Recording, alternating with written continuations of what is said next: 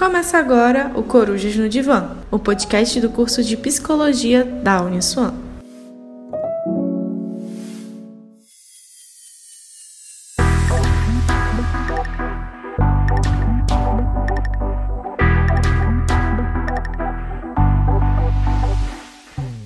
Olá, galerinha do Corujas no Divã. Aqui quem fala é o Rodrigo Luiz, aluno do décimo período do curso de Psicologia da Uniswan. E agora nós vamos passar a fala para a nossa amiga Marcele, dar continuidade.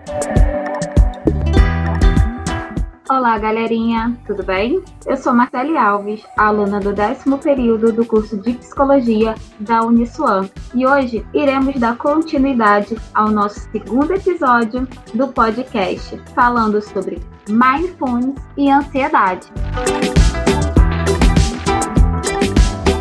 Rodrigo, fala pra gente mitos sobre o mindfulness. Nossa tentativa é desmistificar um pouco os mitos sobre o mindfulness. Nós vamos tratar inicialmente sobre os mitos negativos e os mitos positivos. Mitos sobre o mindfulness. Como muitas vezes associamos a prática da atenção plena, mindfulness, com meditação ou tradições contemplativas orientais, como o budismo, é comum que surjam uma série de mitos e preconceitos, ideias preconcebidas sobre o tema, os quais podem se tornar barreiras para quem quer começar a dar os primeiros passos em mindfulness. Podemos classificar essas ideias preconcebidas como mitos negativos que desqualificam e mitos positivos, ideias e expectativas irrealistas. Vamos conhecer os principais?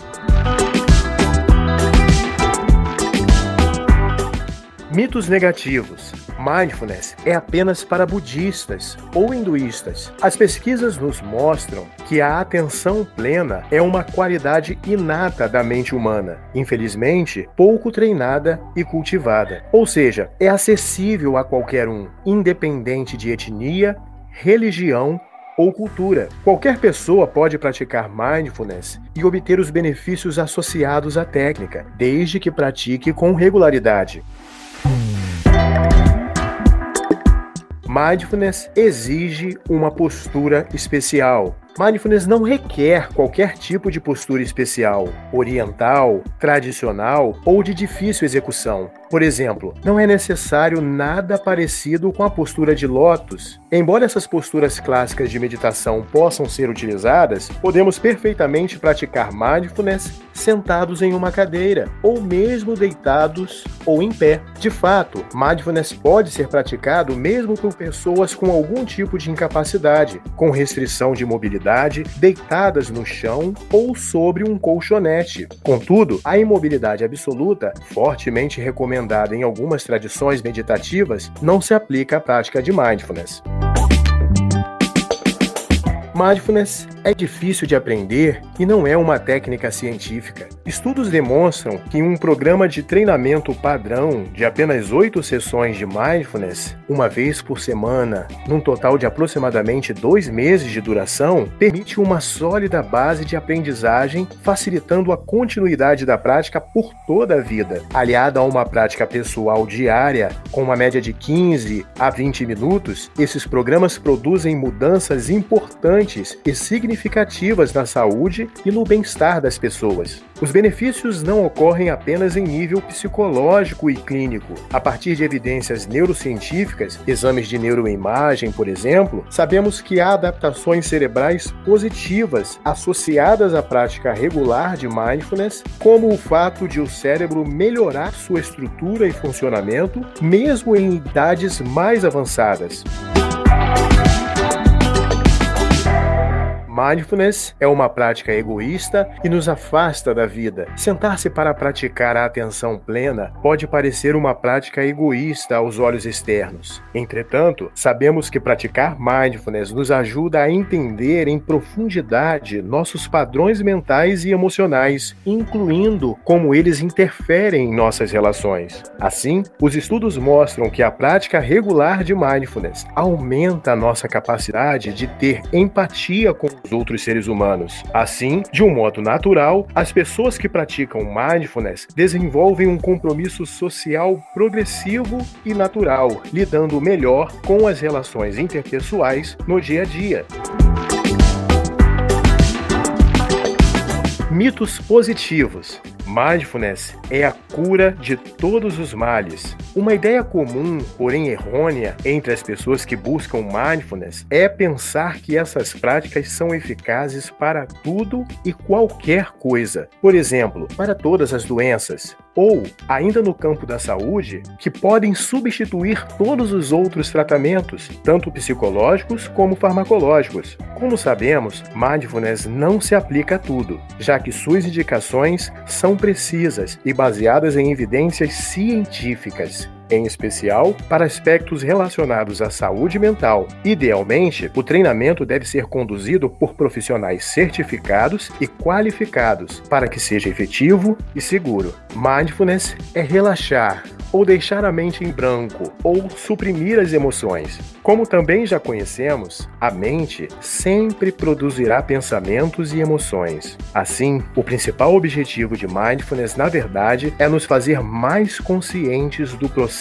de produção de pensamento e emoções, o que nos permite lidar melhor com eles de maneira mais efetiva, porém, sem deixar de pensar ou de sentir. Esses são os principais mitos relacionados a mindfulness que temos hoje em dia. É importante tê-los em mente para que não caiamos nessas falsas expectativas ou armadilhas que dificultem a introdução de mindfulness em nosso dia a dia. Agora nós vamos passar para nossa amiga Marcele dar continuidade e nos falar um pouco sobre mindfulness como filosofia de vida. Segue daí, Marcele.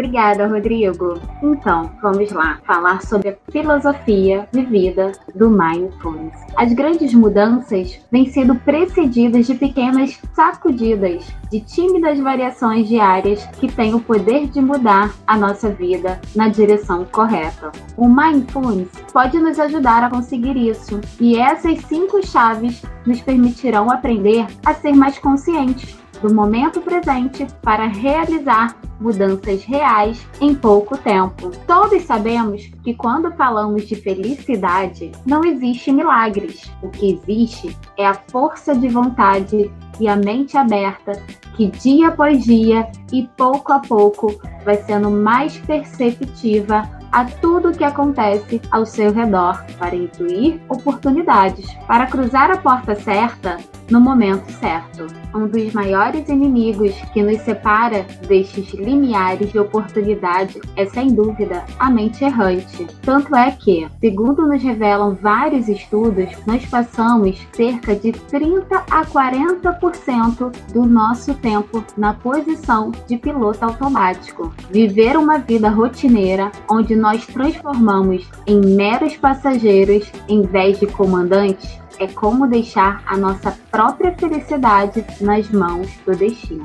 O Mindfulness é, acima de tudo, uma filosofia de vida, uma ferramenta para desenvolver uma consciência mais plena com o nosso momento presente e o que acontece nele. Nada disso teria sentido se não prestássemos atenção nas nossas emoções. Aspectos como a decepção, o nojo, a contradição ou a raiva não podem ser colocadas dentro de uma pasta do disco rígido do nosso cérebro. Nós devemos geri-las, entender essas emoções, tomar o controle desse mundo interior sem adiar. Aprenda a viver sua própria realidade sem julgar. Os outros têm todo o direito de fazer, entender e viver sua vida como desejam, a sua vida é sua. Seja responsável por ela e evite fazer julgamentos sobre os universos alheios ao seu. Algo tão simples permitirá que você disponha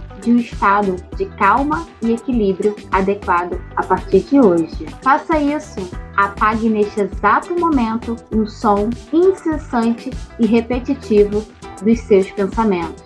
Agora, abre os olhos, mas não só para olhar. Veja com maior calma tudo aquilo que o rodeia. Diminua o ritmo da sua vida. Pare e respire. Agora aprenda a escutar. Você tem ouvido sons durante muito tempo, mas é hora de sentir, de ver e ouvir com o coração, com o centro da sua mente.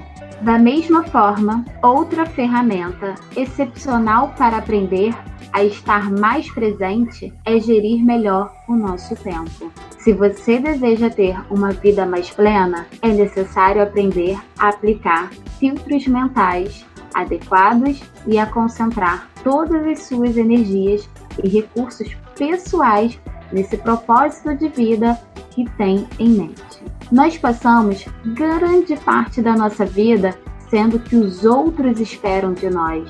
Nós esforçamos para agradar, para ser o que os outros querem. Tudo isso é fonte de sofrimento desnecessário que nos leva a uma dura infelicidade. Faça mudanças, substitua o eu tenho que ser pelo eu sou. A meditação pode ser uma grande aliada para lembrarmos de quem somos e entrarmos em contato com o nosso verdadeiro eu no momento presente.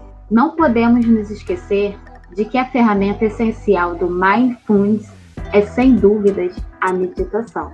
Então, galerinha, para dar continuidade a todos esses ensinamentos, todas essas palavras como filosofia de vida que foram ditas aqui agora, eu vou fazer uma meditação com vocês, uma meditação curta de um minuto que pode ajudar vocês a controlar a ansiedade, a sua atenção aqui e agora. É uma ferramenta rápida de gerenciamento de estresse.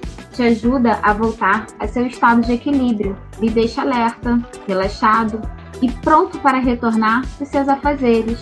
Ao longo do dia, poderá realizar esta técnica várias vezes, é uma forma de se preparar para práticas mais prolongadas.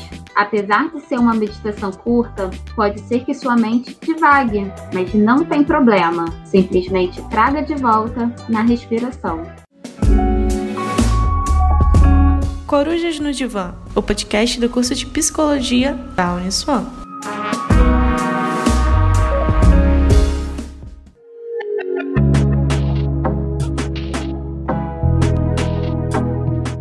Então, eu vou pedir a todos vocês que nesse momento tenham uma posição confortável. Pode ser sentado na cadeira, pode ser deitado, o mais confortável possível nesse momento para vocês. Seus pés podem repousar no chão. Feche os olhos ou abaixe o olhar. Faça da forma mais confortável. Concentre a atenção em sua respiração, enquanto o ar flui para dentro e para fora do seu corpo. Perceba as diferentes sensações geradas por cada inspiração e expiração. Isso. Observe a respiração sem esperar que algo de especial aconteça não há necessidade de alterar o ritmo natural. Após alguns instantes, talvez sua mente comece a devagar.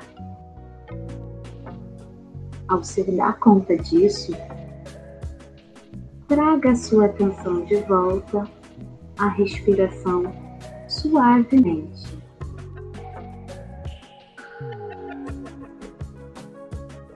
O ato de perceber que sua mente se dispersou e trazê-la de volta sem criticar a si mesmo e centrar para praticar a meditação plena. Sua mente poderá ficar tranquila como um lago ou não, ainda que você obtenha uma sensação de absoluta paz poderá ser apenas fugaz. Caso se sinta irritado ou entediado, perceba que essa sensação também deve ser fugaz. Seja lá o que aconteça, permita que seja como é. Respire. Isso.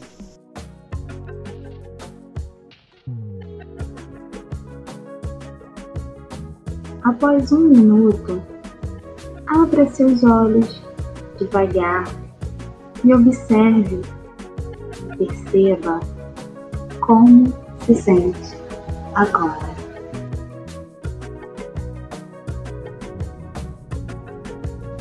Gratidão.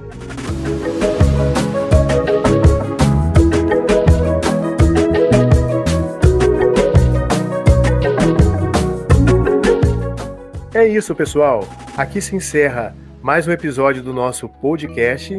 E se você quiser saber mais sobre o curso de psicologia, acesse o nosso Instagram, arroba. Até breve!